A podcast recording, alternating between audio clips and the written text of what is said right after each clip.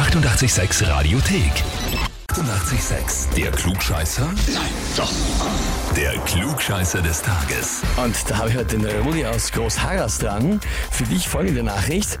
Ich möchte den Rudi zum Klugscheißer des Tages anmelden, denn Rache ist süß. Nachdem mein Mann mich zum Klugscheißer angemeldet hat, Klammer auf, danke an meine große Klappe, Klammer zu, und er gefühlte fünf Minuten gelacht hat, weil ich die falsche Antwort genannt habe, muss er es einmal besser machen. Schreibt uns deine Kathi. Alles klar. Hast du wirklich so lange so fies gelacht? Ja, schon. Rudi, jetzt ist die Frage. Stellst du dich diese Herausforderung und schau mal, ob du es besser kannst? Natürlich. Ausgezeichnet. Dann legen wir los und zwar, heute ist Tag der russischen Sprache. Sprichst du zufällig Russisch? Nein, überhaupt nicht. Zu, zufällig gerade nicht, gell? Alles andere. Ja. Die wohl bekanntesten russischen Worte sind Nastrovje. Genau damit, mit diesem Spruch, gibt's aber ein kleines Problem, das aber ziemlich eklatant ist. Und zwar welches? Antwort A, wenn man das zweite O zu sehr betont, also Nastrovje, das zweite hinten, dann verändert sich die Bedeutung auf deine Mutter liebte einen Ochsen. Also so quasi eine lange Version von du bist der Sohn eines Ochsen.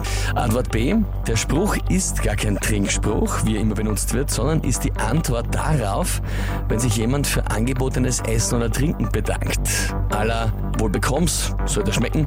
Der Trinkspruch, der eigentlich gemeint wäre, lautet Sa Starovje. Oder Antwort C, Nastorovje ist kein Trinkspruch, sondern ein alter Code aus dem Zweiten Weltkrieg, um deutsche Spione zu entdecken und entlarven. Wenn jemand diesen Spruch als Trinkspruch benutzt hat, dann war klar, das ist kein Russe. Hm, schwierig. Gell? Äh, machen wir Antwort B. Antwort B, die langweiligste der Antworten. Mhm. Naja, lieber Rudi, soll ich dir sagen, da kannst du jetzt gleich nochmal lange und blöd lachen, weil das ist vollkommen richtig.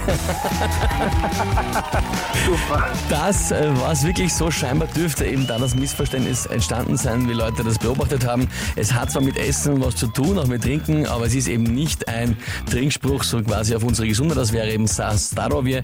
Und da ist das Missverständnis scheinbar entstanden, vermutet man. Auf jeden Fall heißt das für dich, die Kathi hat es nicht geschafft und du hast es geschafft und bekommst den Titel Klugscheißer des Tages, bekommst die Urkunde und das 88 klugscheißer -Häferl. Super. Okay, super, danke.